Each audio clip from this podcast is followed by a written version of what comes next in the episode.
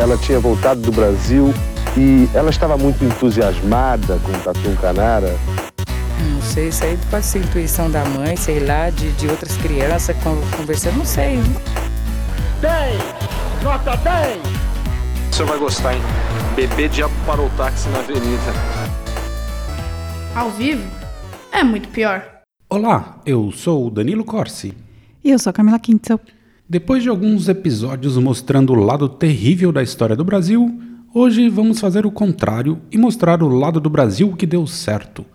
Vamos conhecer a história do Instituto Butantan, que completa 120 anos agora em fevereiro de 2021 e tem sido muito atacado pelos fanáticos negacionistas. Butantan, butantan. E vamos ver como a peste negra e como cobras francesas deram origem ao maior instituto biológico do mundo na produção e estudo de espécies peçonhentas e que, por ser brasileiro, vive na berlinda da falta de grana. Mas antes, Camila, o que o Drinco nos mandou para acompanhar o episódio de hoje não foi vinho de cobra, não, né? Vinho de cobra? É, na China eles colocam, fazem vinho de arroz e colocam uma cobra viva dentro. E É. no Vietnã eles fazem com o sangue da cobra. É, não, não, acho que não. O vinho de hoje é o Monte Maior Torre del Serpente Negro Amaro Salento IGP 2018 e é feito com as uvas Negro Amaro, que vem da região da Puglia, na Itália. Lugar que eu gosto muito. É, e como um bom vinho italiano, cai bem com massa. E tem um excelente custo-benefício. Está por apenas 50 cobrinhas lá no drink.com.br. E você já sabe, se comprar por lá, ajuda a gente a manter esse podcast aqui e a gente a beber vinho também, né? Que estamos precisando. É isso. Brinde história? Tchim, tchim. É vacina envolvente que mexe com a mente. de Quem tá presente, a vacina é saliente. Vai curar nós do vírus e salvar muita gente. Eu falei assim pra ela. Vai, vai no bumbum tan tan. Vem no bumbum tan tan tan. Vai, vai no bumbum tan tan. Vem, vem no bumbum tan tan tan tan. Vai no bumbum tan tan. Vem, vem no bumbum tan tan. Vai no bumbum tan tan. Vem no bumbum. Bom, antes de começar, acho que vale a pena dar duas diquinhas aqui.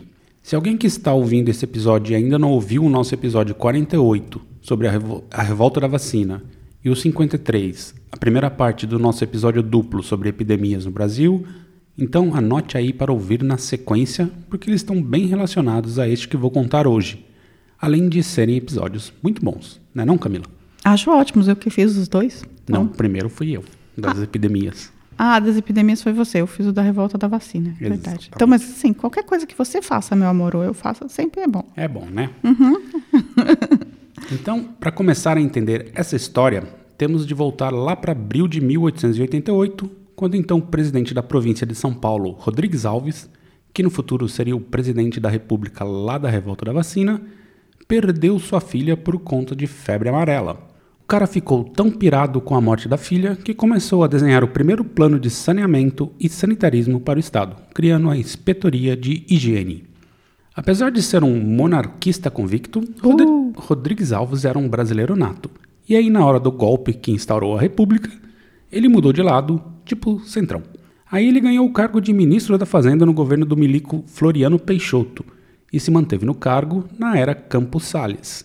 E, como bom representante da oligarquia paulista, os produtores de café, e aliado ao racismo intrínseco brasileiro, desenvolveu o plano de trazer imigrantes italianos para os cafezais paulistas. Afinal, a escravidão havia sido revogada e também para embranquecer o Brasil. Aí, por sua influência, a Inspetoria de Higiene se transformou no Serviço Sanitário de São Paulo, que foi efetivamente o primeiro plano de saúde pública do Brasil.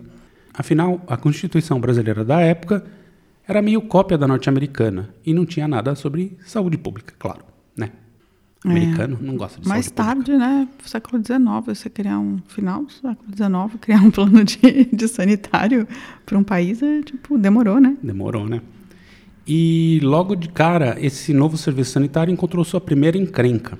Em 1893, estourou um surto de cólera na hospedaria dos imigrantes em Santos, coisa que fez a Itália impedir a imigração para o Brasil. E aí veio a tacada de mestre de Rodrigues Alves. Novamente, influindo na política estadual, indicou o médico suíço Adolf Lutz para comandar o serviço sanitário e conter a crise. O Lutz é uma figura curiosíssima. Vale um episódio só para ele, mas só para dar um contexto, ele é suíço, mas ele nasceu no Rio em 1855 e com dois anos a família toda retornou à Suíça por conta dos surtos de febre amarela na então capital. Ele se formou médico em Berna, estudou com Louis Pasteur e voltou ao Brasil em 1881. Aí ele clinicou em Limeira, depois veio para a Alemanha estudar doenças infecciosas e medicina tropical. É um lugar ótimo para estudar medicina tropical, na é Alemanha, na Alemanha, né? né? Uhum. Aí ele fez pesquisa sobre hanseníase no Havaí, até que foi convidado pelo governo de São Paulo, em 1882, para criar e dirigir uma nova instituição, o Instituto de Bacteriologia, hoje conhecido como Instituto Adolfo Lutz. Que figura não, Camila? Nossa, viaja bastante, né? Um cara para o século XIX, assim. É, ele não parava quieto. É, né? Havaí, Brasil, Alemanha, doenças tropicais. Ele teve nos Estados Unidos também, Estados assim, no, na Califórnia, né? No Havaí, americano, mas enfim. É, estudou com Pasteur. Bacana. Em 1896, surge outra figura central na história, Emílio Ribas. Médico sanitarista, ele foi o cara que estancou o surto de febre amarela em Campinas em 1896. E já contei essa história lá no Epidemias, parte 1. Epidemias, parte, parte 1. 1. Em 1898, estourou um surto de peste bubônica em Santos. Que nojo. Lutz, então, chamou Ribas para assumir a coordenação de uma campanha para promover a higiene pessoal e o saneamento da cidade na tentativa de reduzir os casos. Aos dois se juntaram ainda Oswaldo Cruz e Vital Brasil, então funcionário do Instituto Bacteriológico e um protegido de Lutz. Também nome de avenida. Também. o Vital tem uma história interessante.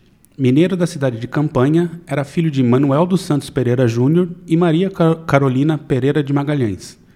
Seu pai era um meritocrata e não queria que nenhum dos seus filhos tivesse alguma vantagem por conta de seu sobrenome. Então, ao invés de dar seu nome ao filho, resolveu criar Vital Brasil Mineiro de Campanha. Que tal, Camila Brasil Paranaense de Curitiba?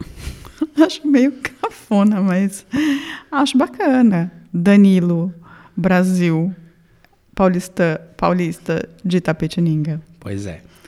E só como curiosidade, ele tinha seis irmãos. Quer saber os nomes? Eu quero, claro. Se o cara inventou o nome de todos, vai ser muito divertido. Vai lá. Ele tinha a Maria Gabriela do Vale do Sapucaí, a Iracema Ema do Vale do Sapucaí. Iracema Ema? Exatamente, mas essa é melhor. Judite Parasita de Caldas. Parasita? Socorro, por que, que ele deu o nome para filha de Parasita? Coitada. Aí a gente tem a Sensa Acácia, né, que é a Acácia sensitiva indígena de Caldas. Acácia sensitiva indígena. Isso. Aí tem o Oscar Americano de Caldas, Oscar... pai do colecionador de artes Oscar Americano. Ou seja, o Vital Brasil era tio do Oscar Americano. Ah, onde tem a Fundação Oscar Fundação, Americano, lá em São Paulo. Bem bacana, por sinal. Tinha também a Fileta Camponesa de Caldas. Fileta Camponesa. E a Eunice Peregrina de Caldas. Que fase? Gente, a pior é a parasita, desculpa. A parasita é pesado, não sei porquê. A, a, tem a sensitiva indígena que eu achei engraçada. A, a, do Sapucaí eu acho engraçado também, porque parece bem que tipo, ela tá na Sapucaí, né? Basicamente, o, o, o último parte do nome era onde as pessoas, elas, os outros filhos, são, eles moravam em Caldas, em Minas Gerais. Uhum. E aí, na Vale, eles Poços de no... Caldas, deve ser. É, Poços de Caldas. Hum. E aí tinha... Morava lá no Vale do Sapucaí, né? Aí a filha Gente, ganhou o nome. Cara, Parasita. Juzi, Judite Parasita, mano. Judite Parasita. Imagina, coitada dessa pessoa. E o Oscar americano, né? Tipo, Ela... o pai devia gostar muito de americanos. Não, eu gosto de Oscar americano. Eu acho melhor do que Judite Parasita. Judite Parasita é pesado. a Cássia Sensitiva, indígena. Gostei também dessa. E o Vital Brasil também era descendente da família de Tiradentes e primo de Venceslau Braz, futuro presidente do Brasil. Ah, então era de uma, da elite. Da elite. Bem da elite. Mas ele, o pai não era meritocrata, então falou, se vira. Pai doentão da cabeça, dodói total, é. né? E aí ele passou um baita perrengue, assim, para se formar em medicina no Rio. Mas conseguiu, em 1891. E aí ele foi clinicar no interior de São Paulo, onde tratou pessoas picadas por cobras, de onde nasceu sua obsessão. E aí então temos esse combate da peste negra em Santos, um time formado por Adolfo Lutz, Emílio Ribas, Oswaldo Cruz, e Vital Brasil na linha de frente. Que time, não, Camila? Nossa, o Oswaldo Cruz é tipo, super competente, absurdamente competente. Se o Lutz também e o Emílio Ribas também, e aí você juntou ainda o Vital Brasil, que, poxa, acho que achei interessante. Boa fase, boa fase, né? Vivi o Brasil nessa época aí no sanitarismo. Uhum. O fato é que o Vi, e vou chamá-lo assim em homenagem ao Márcio Fabiano, ele pegou peste bubônica nesse, nesse, nessa história aí. Mas o Ribas o tratou e curou. E aí eles se tornaram BFFs. Ai, que nojo. Eu acho peste bubônica uma coisa muito nojenta. Só de falar eu acho nojenta já. É, pura sujeira, né? É, é a pulga do rato, né? Uhum. É muito escroto. Enfim. Aí o Ribas assumiu o comando do serviço sanitário e conseguiu, com o presidente de São Paulo, o coronel Fernando Prestes de Albuquerque, a gestão de uma fazenda do outro lado do Rio dos Pinheiros, chamada Fazenda Butantã, O Butantan. que é um, que é um nome tupi, porque Paulista Bandeirante tem essa obsessão com nomes em tupi, né? E significa terra muito dura. Butantan. É o tantan que é muito dura. É. Repetição. E essa fazenda só tinha um estábulo e foi entregue à Vital Brasil em 1901 para montar o Instituto Serum Terápico do Estado de São Paulo, com a missão de desenvolver um soro para o tratamento da peste bubônica. Fato que conseguiu ao isolar o patógeno do bagulho. Era a vacina antipestosa.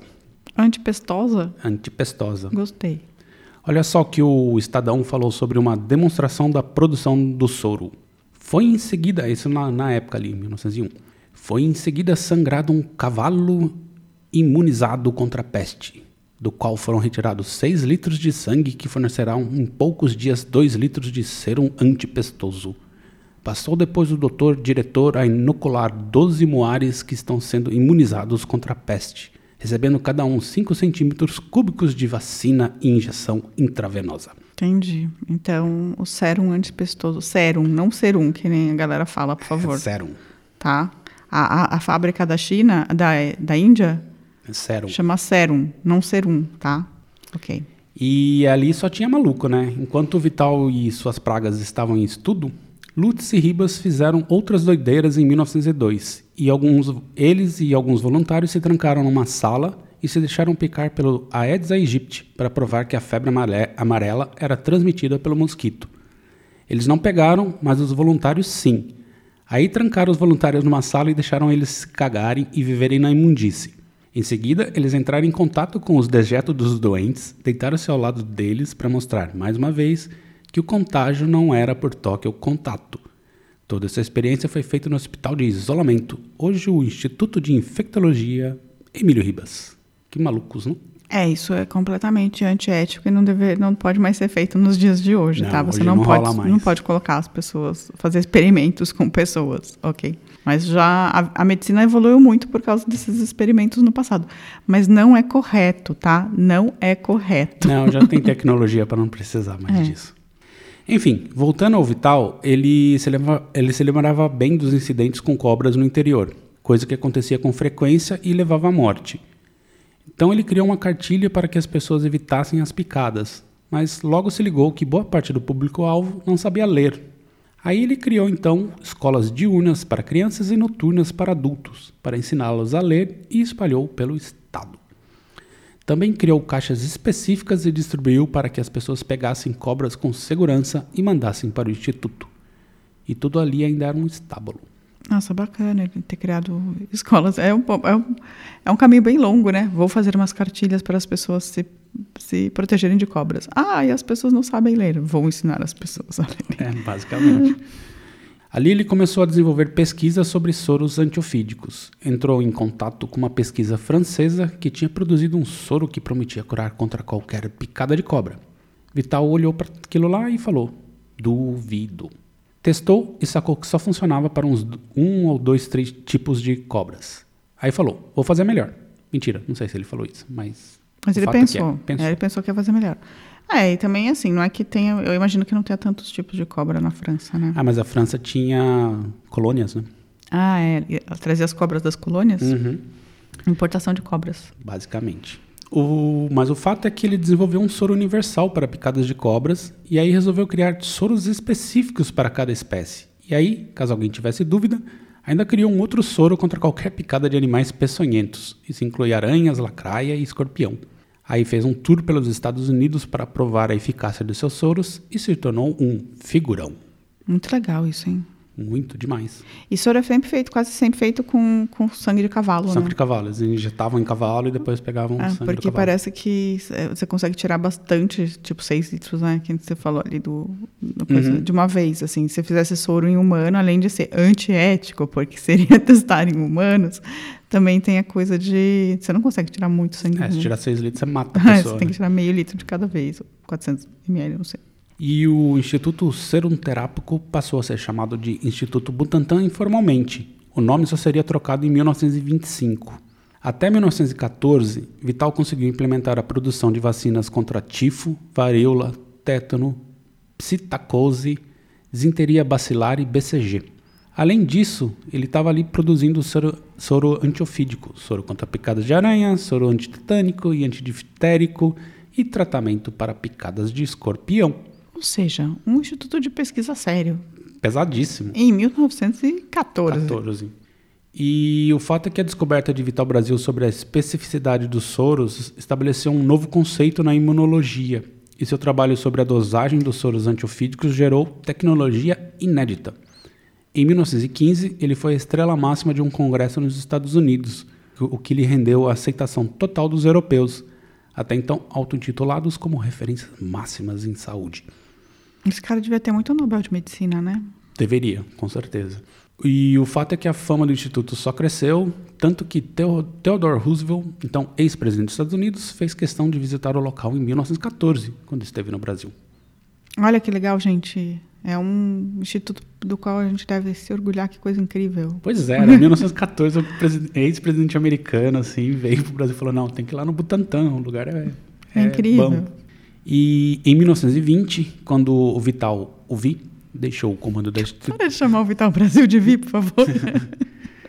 E aí, quando ele deixou a instituição, o governo logo tratou de cortar verbas. Ai, Jesus. Aí o Júlio de Mesquita Filho, dono do Jornal da Escolha Muito Difícil, escreveu o seguinte para defender mais verbas para o Instituto. A criação de um instituto onde se estudassem as moléstias que nos debilitam as populações. Uma espécie de atalaia de onde se vigiassem e as endemias e de onde partissem as legiões de combate aos males que nos depauperam e deprimem.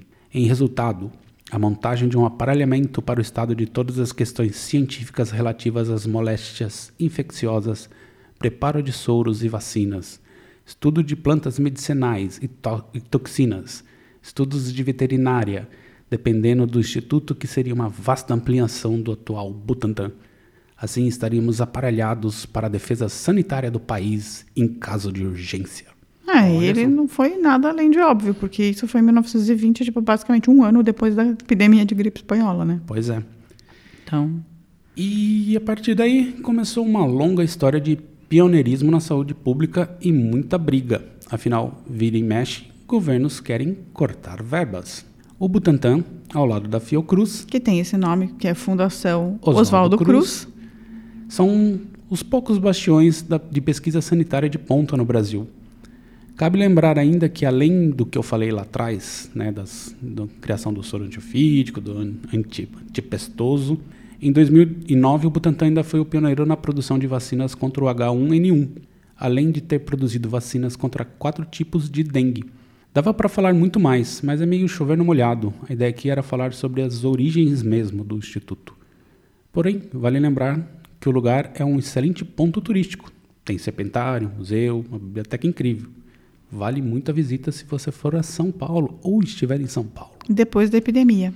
depois da epidemia, claro. É, e o Instituto Butantan fica do lado da USP ali, então Do lado da USP. É, você também já pode dar uma volta na USP também. Eu não sei se pode entrar mais. Acho Ah, que não, não pode, sei, só se é. tiver carteirinha, talvez. Talvez, Não não sei, como funciona. Na, na semana acho que sim, no final de semana eu não sei. sei. É, acho que na semana você consegue entrar e dar uma volta na USP, pelo menos por fora, assim, pra ver o campus. É bem Uhum. bonito lá. Ou era. Faz tempo que eu não vou. Mas, assim, não acabei ainda totalmente a história, porque é Brasil, né? E Brasil é campo de fértil para descaso. Em 2010, houve um incêndio no laboratório de répteis E nada mais, nada menos do que 77 mil cobras catalogadas e 5 mil processos de registros foram dizimados. Ai, gente, incêndios no Brasil. Basicamente, pelo que eu li, assim, foram 100 anos de história de pesquisa deles queimados. Caraca, mano. Mas não tinha isso digitalizado também? Na nem nuvem? tudo, nem tudo. E foi tudo muito ridículo, assim. Um terrário superaqueceu, ele era re- revestido de papelão, que pegou fogo, e no local eram armazenados 200 mil litros de álcool. Cinco pessoas foram indiciadas por incêndio criminoso, mas não deu em nada. Gente, 77 mil cobras. Destruiu tudo, assim. Tipo, eles perderam muita pesquisa. Ai, me dá. É, é horrível, né? Tipo, o que aconteceu no Museu Nacional, assim, tem esse tipo de. Teve o Museu da Língua Portuguesa também, também. pegou fogo. Nossa, é uma sequência de, de incêndios. Da Pinacoteca pegou fogo um pedaço também. Uhum. É muito absurdo. Não, a Pinacoteca não, a Cinemateca. Enfim, essa foi a história das origens do Butantan. Gostou da história, Camila? Bubu, tam, tam, tam, tam. Gostei, gostei. Eu tô com a música do MC Fiote na cabeça, porque é muito boa essa música. Aquela que teve na abertura, né? Eu não sei se teve na abertura. Teve? Teve na abertura. Ele só coloca a abertura depois. Eu gostei muito da história. Achei. E é muito legal saber a história, tipo. O Vital Brasil era um, um gênio, assim, sabe? De verdade, assim, um cara muito persistente, assim. Só o fato de ele ter percebido que, assim, picadas de cobra eram realmente um problema para o país. Aí ele fala, vou estudar isso. Aí ele fala, vou fazer uma cartilha. Pô, as pessoas não sabem ler, então vamos ensinar as pessoas a ler para poder se proteger. É genial, assim. Aliás, a, a rua Vital Brasil, inclusive a Avenida Vital Brasil, também fica do lado, né? É, do, vai dar no Instituto Butantã, né? É. É, muito legal isso, assim. Eu não sabia a história do Vital Brasil, eu sabia um pouco da história do, do Oswaldo Cruz por conta do episódio da, da varíola, da, da revolta da vacina. E muito interessante, assim. Eu do Adolfo Lutz acho que podíamos... Sim, o Adolfo Lutz merece. Também uma, dá uma pesquisada é- um pouco maior. Ele é muito E o Emílio. Ribas também, eu acho que São, também são todos vários. eles, assim. E eu não, eu não terminei, né, assim, de falar sobre... O Vital Brasil, ele saiu do Butantan em 20, aí ele ficou quatro anos... afa- Continuava trabalhando ali, né, assim, fazendo as coisas, aí ele voltou em 25 como diretor, ficou até 27, aí ele saiu de lá, foi, foi para Fiocruz, no Rio... Aí ele se juntou com outro cara chamado Carlos Chagas e foram criar um outro Olha! instituto em Niterói, assim, sabe? Carlos Tipo, Chagas. você fala, você começa a ver os nomes das pessoas, você fala, gente, meu Deus, Carlos Chagas, o cara que dá o nome e a doença de Chagas. doença de Chagas. Do barbeiro, né? Pois é. É, olha só. E Também podemos contar essa história. Só Nossa, a gente tem muita história pra contar, né, Danilo? É, só, só assim, tipo, gente, gente boa do Brasil esse daí, né? Tá, olha, gente, então assim, a gente conta o ao vivo é muito pior, mas hoje foi um ao vivo é me- muito melhor, assim, foi bom. Ao vivo é muito melhor Foi bom, hoje. fora a falta de verbas e o incêndio. que Ah, sim, é- isso- Sempre tem, né? É, sempre tem um papo de que querem privatizar essas bagaças, tirar do, do Estado, mas não, não pode, assim, Não, é nosso, né? assim. É nosso. Enfim, agora vamos dar uma pausa e voltamos para o bloco dos recadinhos. Sou uma cobra venenosa que pica,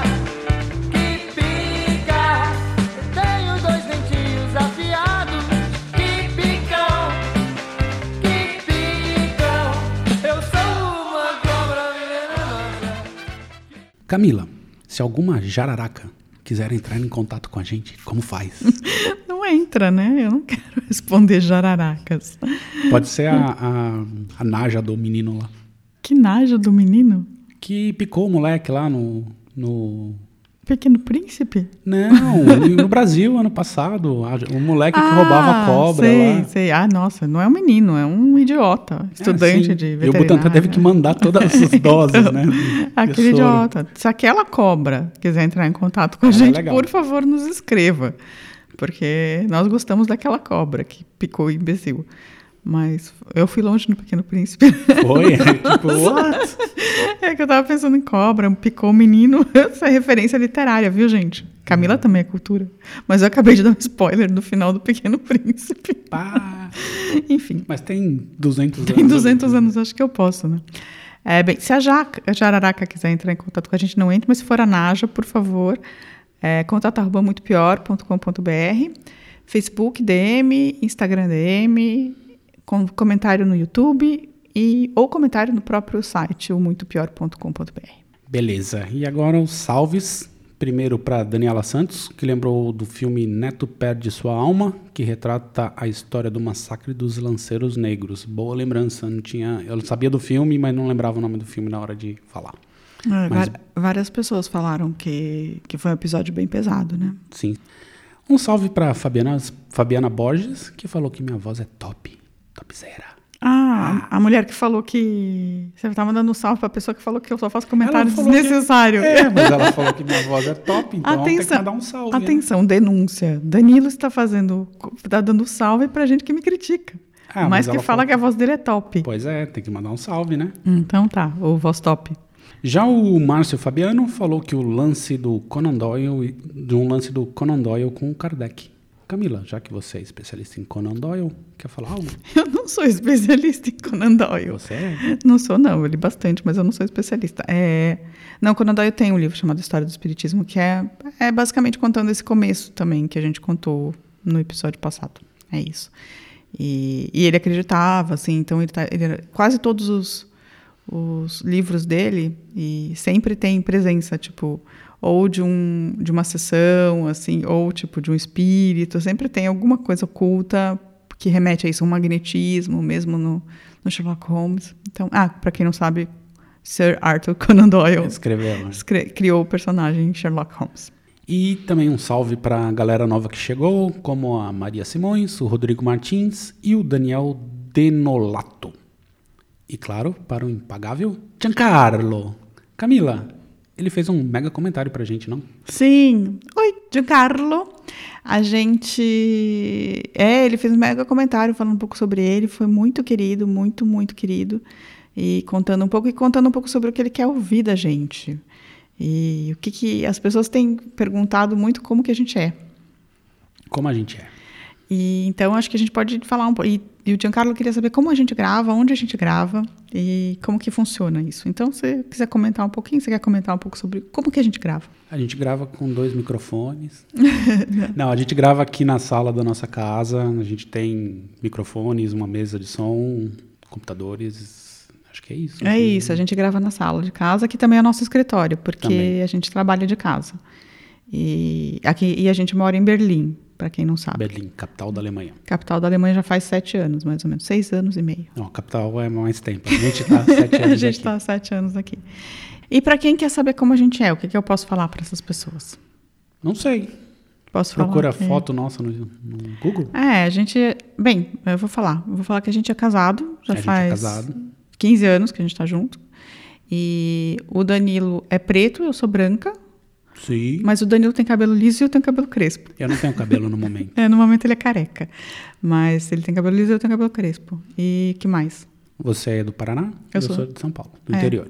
Isso, a gente se conheceu na faculdade. A gente conheceu na faculdade. E é isso que a gente vai falar essa semana. Se vocês quiserem mais perguntas, façam perguntas Sim. específicas. Em breve a gente vai fazer um vídeo pra deixar lá no canal do, do YouTube. Talvez.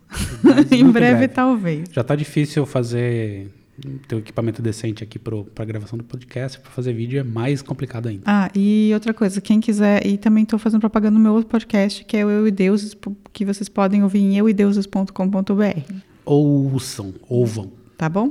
ouvam. E é isso, acho que tem mais algum, não tem mais nenhum comentário de ninguém que eu lembre. Márcio Fabiano sempre, o Fábio Christian, Galera de sempre, um abraço. é, o Fabiano também, que não é o Márcio Fabiano, mas o Fabiano que também comenta sempre no, no Facebook. Charles de Castro. Charles de Castro, Dani, Carol, povo, Anitta, Isso aí. é isso. Semana que vem estaremos de volta. Beijo. Tchau, tchau. Beijo! Ao vivo é muito pior. Este programa é um oferecimento de drinco.com.br